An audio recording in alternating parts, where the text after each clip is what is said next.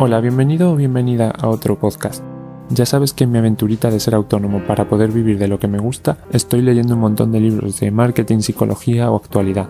Se me ocurrió que un podcast era una manera fácil de poder transmitirte algunos de los conocimientos que voy aprendiendo. Igualmente, ya sabes que también escribo en el blog de mi página web y tengo un canal de YouTube. En la descripción del podcast tienes un link para poder suscribirte a mi newsletter mensual. En ella te enviaré todos los contenidos que vaya generando en las diferentes plataformas. No me enrollo más, te dejo con el podcast de hoy. Hola, bienvenido o bienvenida a otro podcast. Recuerda que esta es la segunda parte de este recorrido por la historia de la revolución digital que estamos haciendo, así que si te interesa, creo que es mejor que empieces por esa primera parte y luego ya nos escuchamos por aquí. Si ya has escuchado la primera parte, continuamos. Lo habíamos dejado en el podcast anterior en 1998 con la creación de Google, ya que obviamente era un punto de esta historia muy relevante. Hablamos hasta ese punto de cómo esta revolución o incluso insurrección digital surgía como un movimiento para eliminar intermediarios en casi todas nuestras acciones diarias y también en la creación de esa ligereza y facilidad a la hora de acceder y difundir información, ya que veníamos de una generación de gobiernos y élites que representaban la primera generación de seres humanos capaz de autodestruirse de destruir a la especie mediante, como sabemos, la creación de la bomba atómica. Fijaos cómo el concepto de élite, considerado aquí como rico y poderoso, antes solo se ligaba con gobernantes, reyes, herederos o viejos empresarios que llegaron a amasar fortunas en su vejez. Sin embargo, hoy en día tenemos a figuras como Mark Zuckerberg de Facebook o Larry Page y Sergey Brin de Google que comenzaron sus empresas en la universidad y prácticamente a los 30 años ya estaban amasando una fortuna. De este modo, la era digital vemos que ha permitido la existencia de una primera generación de ricos ricos jóvenes empresarios que han sido capaces de generar fortunas por ellos mismos gracias a sus ideas y sus buenas estrategias en el mundo empresarial. Eso hasta ese momento era muy poco visto. Sabías que, bueno, para tener éxito en una empresa tenías que empezar por abajo, ser un buen trabajador, probablemente hacer mucho la pelota a los jefes y algún día llegarías a tener un buen sueldo. La era digital ha permitido que cualquier persona con una buena idea y ganas de trabajar tenga la capacidad de lograr ser millonario a una edad súper temprana sin tener que meter la palabra herencia en la ecuación. A este tipo de cosas nos referíamos en la anterior parte cuando hablábamos de devolverle el poder al pueblo. Pero bueno, volvamos a este recorrido. Como decía, estamos en 1998, año en el que se creó Google. En este momento todos los protagonistas de esta historia se encuentran prácticamente en el pistoletazo de salida, sin saber realmente si las instituciones tradicionales aplastarán esta revolución o si les permitirán seguir profundizando con todas esas raíces hasta dominar prácticamente nuestra civilización, a través de, como decíamos, ceros y unos, a través de la revolución de los números, de la revolución digital. Por suerte, nosotros ya sabemos lo que pasó así que podemos continuar. Por ponernos en contexto, en 1999 existen 188 millones de usuarios en Internet. Esto es solo el 3,1% de la población mundial. Hay 2.410.000 páginas web frente a las que decíamos el otro día que hay hoy en día, que ya son casi 1.800 millones. Pues en este momento solo había 2 millones y medio. Amazon, por ejemplo, solo tiene un millón y medio de clientes. Para que te hagas una idea, hoy en día solo en España hay 6 millones y medio. Y el dato que tengo aquí solo se refiere a América, el 35% de los americanos tiene un ordenador personal en casa, solo el 35%.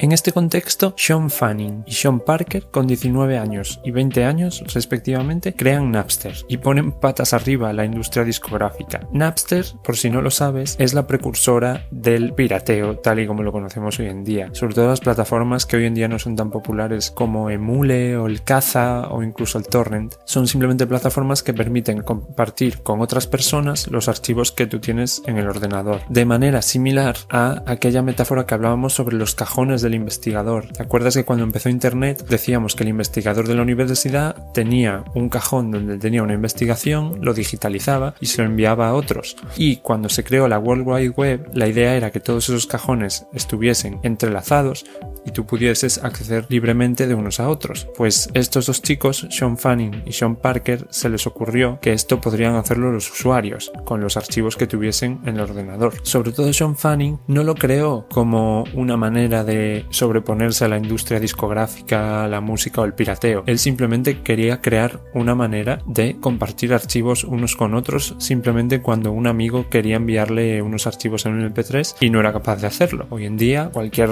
archivo que quieras enviar por MP3 te cabe en un mail o hay plataformas como WeTransfer, pero de aquella no era así y querían enviarse unos audios y Sean Fanning desarrolló esta plataforma, le vio cierta utilidad para la comunidad y entonces empezó a hacerse más y más popular. Que pasa es que fue la gente la que dijo, oh, esto puedo utilizarlo para copiar ilegalmente música y así empezaron todas estas plataformas que vinieron después para compartir ya no solo música sino, bueno, películas, videojuegos, etc. Pues todo empezó inocentemente con Napster en 1999.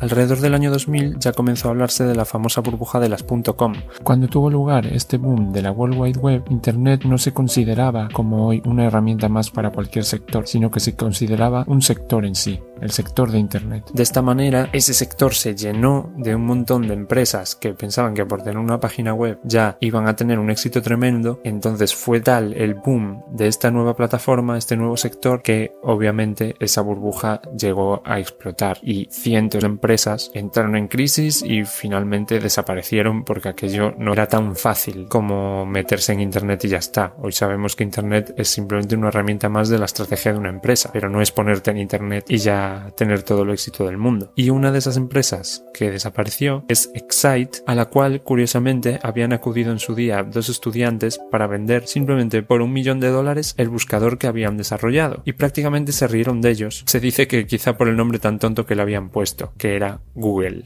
Hoy en día esa empresa que no quiso comprar por un millón de dólares ese buscador llamado Google ha desaparecido y Google, bueno, Google es Google. En 2001 nace Wikipedia. De nuevo, volvemos a hablar de esa eliminación de los intermediarios a la hora de repartir información. Si lo piensas, pues claro, como un comité de expertos vas a ver más de un tema que toda la humanidad colaborando. Con esa idea es como surgió Wikipedia en 2001 y hoy es lo que es, simplemente una de las páginas más visitadas del mundo. Y vive gracias al altruismo de los usuarios y a las donaciones que reciben. Muchas veces, no sé si te ha pasado que te salta un mensaje que si, si solo pusieran un euro cada una de las personas que usan Wikipedia a diario, ya tendrían para ir tirando. Y yo realmente la uso a diario no una vez, sino bastantes más. En 2002 nace LinkedIn. Aún no ha salido Facebook, ni Twitter, ni nada. Nace LinkedIn en 2002 y es el precursor de las redes sociales que conocemos hoy en día. Por primera vez, la gente hace una copia digital de sí misma y la coloca en el mundo digital. Y ese gesto, como ya sabemos, cambiará totalmente el modo en que vivimos. En 2003, aquella posición de que hablábamos de humano, teclado, pantalla, que había surgido con los Space Invaders en 1978 da un paso más en su evolución y es que en 2003 sale a la venta la BlackBerry Quark que se convierte en el primer smartphone con un desarrollo comercial destacable. Recordemos que del primer smartphone real ya hablamos en la primera parte, pero esta BlackBerry Quark tiene un poco más de recorrido y de esta manera esa postura de persona teclado pantalla se desenchufa, sale de casa y da un paso más en esa evolución. Y claro, allí se hablaba de que los que tenían esta BlackBerry parecían unos drogadictos, unos junkies. Y eso se decía cuando probablemente ellos lo usaban mucho menos de lo que cualquier persona lo usa normalmente hoy en su día a día. Así que fue un poco la primera prueba de cómo estos teléfonos, el smartphone, podía ser realmente adictivo. Hoy ya está totalmente demostrado y este fue un poco el primer aviso de lo que se venía. Nace también en este año Skype. Es curioso que en el mismo año en el que el primer smartphone se hace un poco popular, es decir, cuando el ordenador se hace teléfono, el teléfono se hace ordenador. O sea, nace Skype como una alternativa al teléfono que todos conocemos para utilizarlo desde el ordenador. En esta época cambiaron un poco los papeles de uno y de otro. Los teléfonos se convierten en PCs y los PCs en teléfonos. Así que empate. En 2003 nace también MySpace, que se considera un poco el padre de Facebook. Con MySpace ya el mundo real y el digital se unen para siempre. Antes digamos que cada uno iba como por su carril, pero en esta época hay un ejemplo que es muy recordado que es el de Adele, la cantante, que ella tenía un montón de seguidores en su página de MySpace y eso la llevó a que la llegase a llamar una discográfica. Y claro, esto en el 2003, cuando a esta chica la llamaron de una discográfica porque tenía millones de seguidores en MySpace y querían hacer un contrato discográfico, pues a ella le parecía una cosa totalmente imposible, cuando hoy probablemente pues nos parece súper normal. En 2004 nace Facebook y también nace Flickr, que como fotógrafo es una red que yo todavía uso y que curiosamente está a punto de quebrar, pero que es precursor de redes sociales tan importantes como Instagram. En 2005 nace YouTube. En el 2006, fijaos que esto no para, nace Twitter, que junta dos cosas tan maravillosas como los SMS, porque recordad que aún no hemos hablado de WhatsApp, aún no existe, y las redes sociales. Eso hace que sea un éxito total. En 2007 Amazon lanza el Kindle, que es simplemente el ebook de Amazon, y comienza la eterna discusión que todos alguna vez hemos tenido o comentario de si es mejor leer en papel o leer en pantalla. Comienza esta batalla comercial entre los ebooks y los libros clásicos de toda la vida y aunque obviamente los ebooks han ganado mucho terreno en el mercado, lo cierto es que todavía hoy en día los libros tradicionales se venden muchísimo más. No sé cuánto va a durar esto, pero de momento lo tradicional en este sector curiosamente va ganando, a diferencia de de lo que pasa en otros. Y, por supuesto, súper importante es un año que yo tengo guardado en la memoria, el año 2007 también, que es cuando se presenta el iPhone. Te recomiendo, y de hecho lo voy a dejar en mi página web, que veas la presentación de Steve Jobs del iPhone, porque es una risa. Hoy en día estamos tan acostumbrados a ciertas interacciones que hacemos con el teléfono, al agrandar una foto con dos dedos, arrastrar nuestros contactos para bajar o arrastrar la red social para ver lo que hay debajo. Eso antes nadie lo conocía y hace mucho gracia ver esta presentación y ver cómo cada vez que Steve Jobs hace uno de estos gestos, la gente se vuelve loca porque le parece mágico. Realmente es muy curioso verlo y pensar en cómo estábamos hace 13 años y cómo estamos hoy en día respecto al uso de teléfonos móviles. Con el iPhone comenzaría ya el firmado, digamos, de la paz total entre las personas y las pantallas. Si recuerdas, habíamos comenzado en la parte 1 hablando de cómo del futbolín habíamos pasado al pinball y después al Space Invaders, el teclado, el ratón. Esto es la evolución natural. Ya directamente interactuamos de manera súper intuitiva con la pantalla. Así que en estos 10 años que hemos recorrido hoy, digamos desde 1998 con Google hasta el 2008, hemos pasado de 188 a 1.500 millones de usuarios de Internet, es decir, del 3,1% de la población mundial al 23%, de 2.410.000 páginas web a 172 millones. Clientes de Amazon hemos pasado de un millón y medio a 88 millones en 10 años. Y, de nuevo, el dato que he podido encontrar de América, el 35% de la gente tenía un ordenador en casa en 1998 y 10 años después es el 72%. Los dos puntos, los dos tótems más importantes de esta época, por supuesto, es la creación de las redes sociales más potentes que han durado hasta hoy en día y esa popularización de los smartphones. Digamos que el mundo físico y el mundo digital se unen definitivamente. El smartphone, al tenerlo en la mano siempre, nos ayuda, digamos, a oscilar del mundo digital al mundo real de manera natural durante nuestro día a día. Hablas por el WhatsApp para luego verte con una persona directamente. En el Facebook te apuntas a un evento al que luego accederás físicamente. Usas el Google Maps para ir a una entrevista de trabajo o a un restaurante. Digamos que es eso, no es que nos mudásemos 100% al mundo digital, sino que el pueblo físico, las personas, el mundo real, lo colonizamos. O el mundo digital ha colonizado el mundo real, pero ha sido pues una integración. Y el smartphone es el avance que la tecnología estaba pidiendo para aportar a la civilización y así suavizar esa, bueno, colonización simultánea, ¿no? Del mundo digital al físico y del físico al digital. De nuevo, como decíamos al terminar la primera parte, cambia las herramientas de las personas y crearás una nueva civilización. Hablando del smartphone y de nuevo de la presentación del primer iPhone, es realmente curioso ver cómo Steve Jobs lo pasa pipa. Él mismo lo pasa pipa utilizando el teléfono y viendo cómo la gente alucina. ¿Por qué el iPhone se comió la BlackBerry? Porque realmente se diseñó como algo juguetón, como un juego. Incluso hoy en día, pues cuando lo abres, pues hay como pequeñas tareas, objetivos como si fueran un juego que tú tienes que resolver, como contestar un mensaje, contestar un comentario en la red social, enviar un correo, etc. Si lo piensas, los movimientos que haces para enviar un WhatsApp, para hacer una llamada o para jugar un juego en el móvil, al final son los mismos. Son dar toquecitos y arrastrar y usar un dedo, dos dedos, lo que sea. Por lo tanto es dopamina en vena para tu cerebro, que además no necesita ni manual de instrucciones, porque si lo piensas, antes para utilizar cualquier programa de ordenador hace años pues necesitabas mirar las instrucciones, necesitabas un tutorial, un curso. Hoy te bajas cualquier cosa y bueno, a lo mejor te sale una pantallita al principio con dos o tres indicaciones, pero lo normal es que ya puedas utilizarlo al momento. Es todo súper, súper sencillo. Y si ves la presentación de Steve Jobs, verás que está todo el rato, cada vez que utiliza alguna cosa al teléfono, diciendo simple, muy simple. Igual, por ejemplo, que la blanca, inmaculada, primera página de Google. Todos conocemos la página principal de Google que es toda blanca, ahí con el logo y simplemente un cuadrito para buscar. El precursor de Google era Yahoo. Yahoo estaba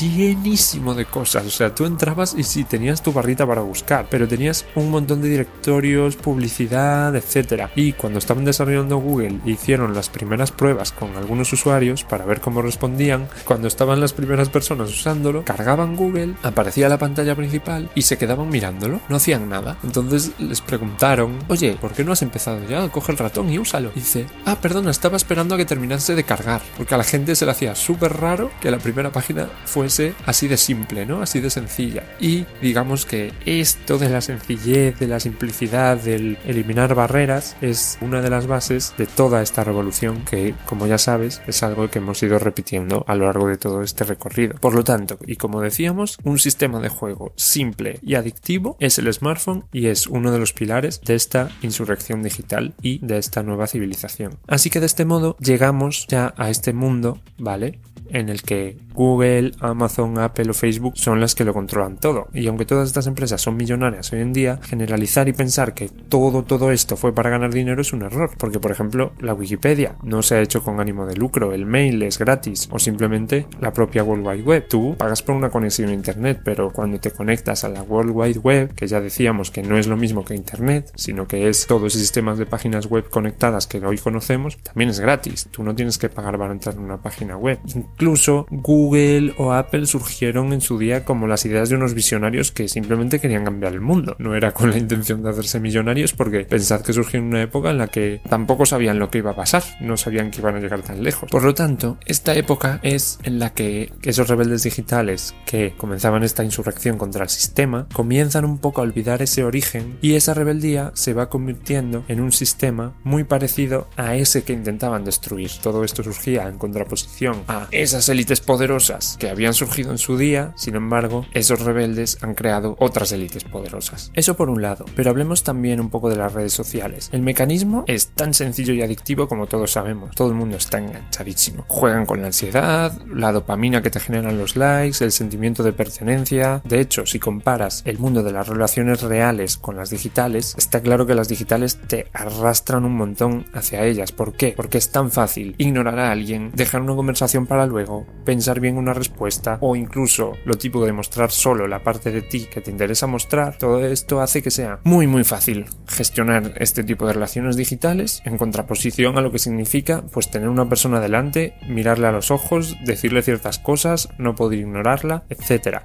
Así que esta facilidad de la superficialidad de las relaciones es otra de las bases de esta nueva civilización en la que vivimos hoy en día. Todos, todos hemos hecho alguna vez alguna de esas cosas que yo te he nombrado ahora. Ignorar a alguien, pensar una respuesta, dejar de seguir, etc. Antes, antes, digamos que entendíamos que en la complejidad y profundidad de las cosas estaba su verdadera alma. Sin embargo, hoy en día todos los cachivaches y aplicaciones que nos rodean pues nos arrastran hacia el otro lado. En lugar del lado profundo, pues al lado superficial a ese lado simple que hablaba Steve Jobs a la hora de usar el teléfono. Lo simple es lo que gana, ya sea a la hora de utilizar una herramienta como a la hora de gestionar incluso nuestras relaciones. Pero bueno, continuemos. Estábamos en 2007 hablando del iPhone y, como ya todos sabemos, 2008, la crisis económica mundial. Sin embargo, los más grandes jugadores de esta era digital, como sabemos, ni se despeinan por la crisis. Entre tanto, en este año también surge Spotify, que curiosamente es uno de los pocos grandes de todo este mundo que no es americano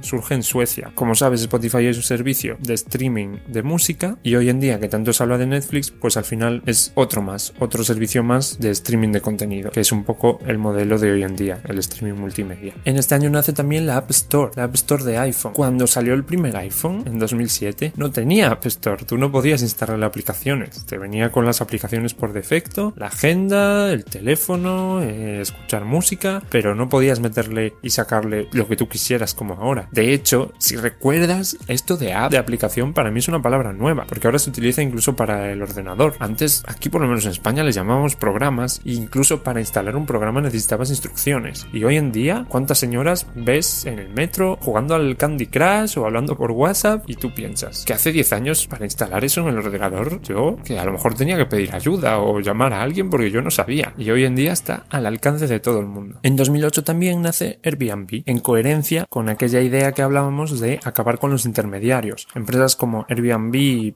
BlaBlaCar, Uber, todas ellas pertenecen a esta sharing economy, economía del compartir, que surge para hacer desaparecer a los intermediarios. Empresas tan grandes, por ejemplo, como Booking, también son otro ejemplo que acabaría con el monopolio de las agencias de viajes. Barack Obama en esta época no solo es el primer presidente afroamericano, sino que es el primero que realiza una campaña digital para promocionarse. Y cabe destacar que el cerebro de su campaña era un chico llamado Chris Hughes de 24 años, que era uno de los fundadores de Facebook.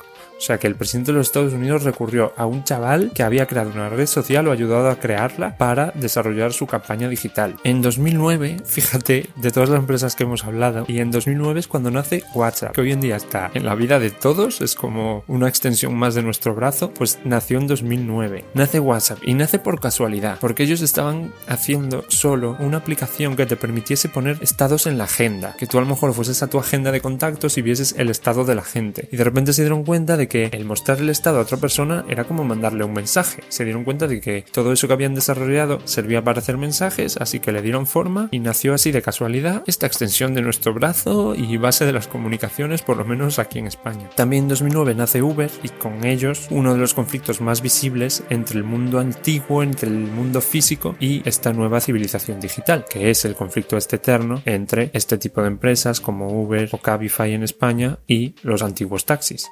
Un año después nace Instagram, por supuesto para la generación de esa época, mucho más guay que Facebook. ¿Por qué? Por su sencillez. Así que Facebook ¿qué hace? La compra. En 2011 nace Snapchat, que es esta red social que yo nunca he utilizado, precursora del actual TikTok, que tampoco he utilizado, pero bueno, con el Snapchat que se crea esto que se habla tanto el FOMO, Fear of Missing Out, el temor a perderte algo, porque Snapchat se diferenciaba de otras plataformas en que los contenidos que tú compartieses, principalmente vídeos, desaparecían en 24 horas, por lo tanto genera de repente esa ansiedad de perderte, que es lo que han compartido tus amigos.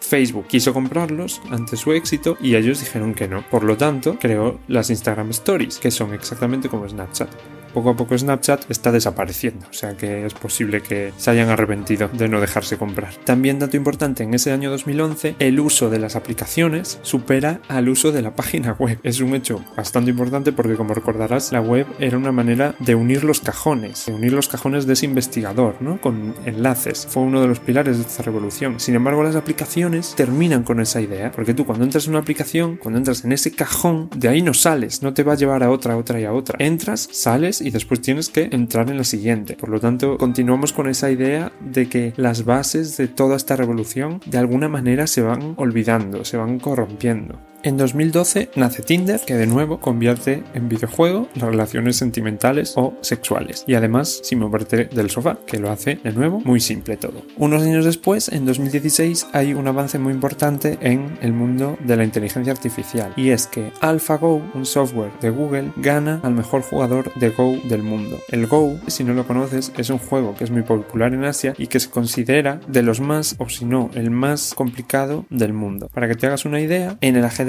tras el primer movimiento hay 20 posibilidades y en el Go hay 361. Después del segundo movimiento, en el ajedrez hay 400 posibilidades y en el Go hay 130.000. O sea, que para que te hagas una idea de cómo es en comparación al ajedrez. Por lo tanto, este dato es mucho más reseñable que el que no mencionamos, que es cuando Deep Blue, que es un programa de IBM, ganó a Kasparov en 1996, que también es un dato que forma parte de la historia, pero el AlphaGo de Google ganando al mejor jugador de Go es un logro de la inteligencia artificial mucho más importante que el de Deep Blue ganando a Kasparov. Así, la inteligencia artificial y las redes neuronales profundas toman un gran protagonismo en los últimos años, en el presente y en el futuro. Ya con Google, con YouTube, con Instagram, últimamente yo ya no escucho que tienen algoritmos, sino que tienen redes neuronales para enseñarte el contenido que ellos creen que va a ser más adecuado para ti. Con ese hito del AlphaGo se cierra un ciclo. Recordad que comenzamos hablando con el Space Invaders y hemos acabado hablando de este juego de AlphaGo que va a marcar un poco el avance de la tecnología en los siguientes años. Como sabemos hoy en día, se habla mucho del tema de compartir nuestros datos, que las personas somos el producto cuando algo es gratis, pero como vemos, todo ha sido minuciosamente estudiado para que las cosas sean tan fáciles en comparación con el mundo real que sea imposible o muy muy difícil desengancharse de todas estas tecnologías. De este modo hay un montón de gente y el primero yo que estamos dispuestos a renunciar a nuestra privacidad a cambio de poder utilizar todas estas herramientas. Y lo que últimamente comento mucho con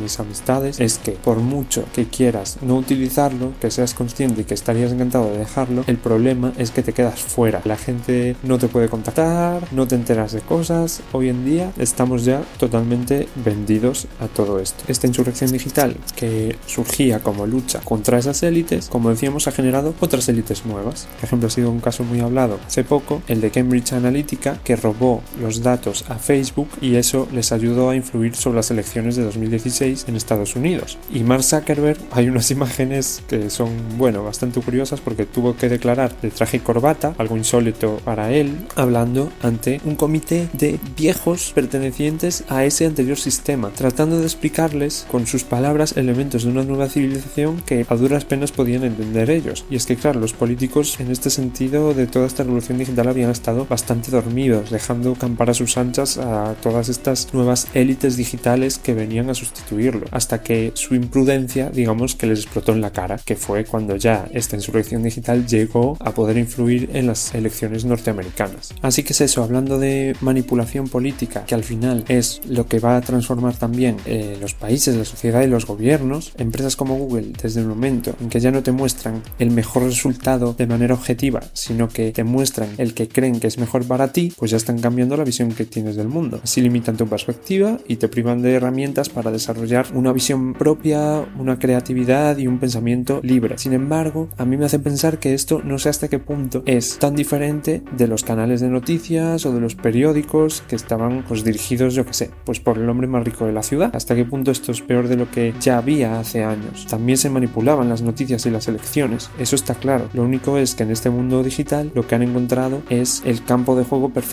para desarrollar esa manipulación que es la viralidad. Es la meta, digamos, de todas estas manipulaciones, que todo esto se haga viral. Pero bueno, el tema es que hasta aquí hemos llegado y realmente no hay vuelta atrás porque el mundo ya está construido con estos pilares digitales. Todos sabemos que cuando una herramienta digital es gratis es que nosotros somos el producto y nos da igual. El problema es, como decíamos, que si hasta enviar un mensaje o enviar un correo electrónico lo hacen sutilmente tan divertido como utilizar un videojuego, pues este sistema hace que las personas, digamos, menos conscientes o más débiles de mente caigan en la trampa y nos atonten lo justo para impedirnos ser conscientes de esta condición de, producto que tenemos hoy en día las personas. Así que obviamente en este contexto no hace un rechazo hacia esa civilización digital. Yo he leído todos los libros que os citaba en la parte 1 de este podcast y además son curiosamente blogs o vídeos de YouTube los que te dicen que no abuses del móvil o cómo Google nos manipula. Los que ven en Zuckerberg el demonio pues usan WhatsApp que es de Facebook y gente con smartphone cree que es un aparato que atonta a la gente. Al mismo tiempo, políticos como Trump que quieren construir digamos, muros entre países, pues utilizan las herramientas de la insurrección digital. Ya sabéis que Trump es muy famoso por su uso de Twitter, pero es eso, utiliza las propias herramientas que trataban de huir de esas élites del pasado para llegar a sus seguidores. De modo que es eso, hasta los detractores del nuevo sistema han aprendido a, digamos, a atacarlo desde dentro. Así que, resumiendo ultra rápido, ¿vale? Recapitulando, hemos pasado de los videojuegos a la colocación de un PC en todas las casas, la digitalización de los datos que pasamos de tener en vinilo, en CD y un USB a tenerlos en la nube. El traslado del comercio a la web con empresas como Amazon. La democratización de la web con empresas como YouTube o Wikipedia que permiten a la gente participar y crear contenido útil o inútil para los demás en Internet. Y la unión definitiva del mundo digital con el mundo físico con esa manera que decíamos que hemos aprendido a oscilar entre una cosa y la otra gracias a cosas como el smartphone o las redes sociales. También hemos creado la sharing economy con empresas como Airbnb o Uber, el streaming de los datos multimedia y por fin a un avance muy importante de la inteligencia artificial y de las redes neuronales, que son las que marcarán el futuro de esta insurrección digital. Por lo tanto, nos encontramos en un momento en el que los que controlan esta nueva era han olvidado ya las bases que la originaron, han vuelto a ser unas élites con ganas de ganar dinero. Y algunas de las mentes más privilegiadas de nuestro tiempo trabajan duro para qué? Para que hagas clic en un anuncio o te conviertas en un junkie de su nueva aplicación o de su nuevo aparato. Lo que yo más me pregunto y sigo investigando es qué les ha llevado a esto, cómo pueden dormir por las noches sabiendo que se aprovechan de esa debilidad de la mente humana para llenar sus bolsillos. Y es eso, en unos años la realidad virtual y la inteligencia artificial son las que creo que completarán un capítulo más de esta historia. Respecto a la inteligencia artificial, pues bueno, todo el mundo recuerda HAL 9000 de 2001, Terminator, Matrix, en todas estas historias de ciencia ficción nos la pintaban como que la inteligencia artificial iba a ser terrible. El tema es, veníamos, como hemos dicho varias veces, de ese siglo XX en el que habíamos tenido tantas guerras, el holocausto nazi, la creación de la bomba atómica, y contra eso lo que ha surgido es una civilización digital que está totalmente basada en nuestras debilidades mentales y en nuestras adicciones. Por lo tanto, yo creo que no hace falta ni que temamos a la inteligencia artificial. Ya nos basta con temer al ser humano. Eso y esperar que la siguiente revolución sea un poco mejor que esta.